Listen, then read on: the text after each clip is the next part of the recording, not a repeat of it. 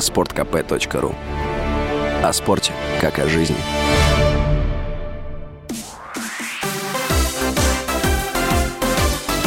Новости спорта. Исполком Международного олимпийского комитета не стал отменять санкции к российскому спорту. Представитель МОК Марк Адамс повторил слова Томаса Баха о том, что время отменять санкции еще не пришло. Российские и белорусские спортсмены в феврале и марте из-за рекомендаций МОК были отстранены от международных соревнований по большинству видов спорта, из-за чего под вопросом оказалась их квалификация на Олимпиаду в Париже. Сборная Бразилии по футболу разгромила команду Южной Кореи и вышла в четвертьфинал чемпионата мира. Встреча завершилась со счетом 4-1.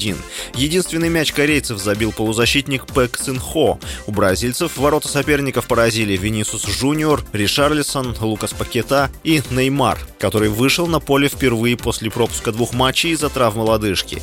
Неймар реализовал пенальти на 13-й минуте игры. Этот гол стал для него 76-м в составе бразильской команды. Рекорд сборной принадлежит трехкратному чемпиону мира Пеле, забившему 77 мячей. Ранее сборная Хорватии обыграла команду Японии. 9 декабря в 22.00 Хорватия сыграет с Бразилией в четвертьфинале.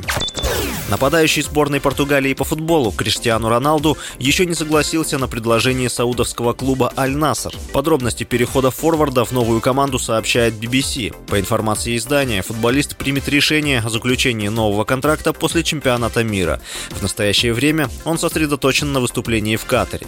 Накануне появилась информация, что Роналду пополнит состав «Аль-Наср» 1 января 2023 года. Соглашение будет рассчитано на 2,5 года. 30 ноября сообщалось, что в клубе нападающему пообещали зарплату в размере 200 миллионов евро за сезон. С вами был Василий Воронин. Больше спортивных новостей читайте на сайте sportkp.ru Новости спорта.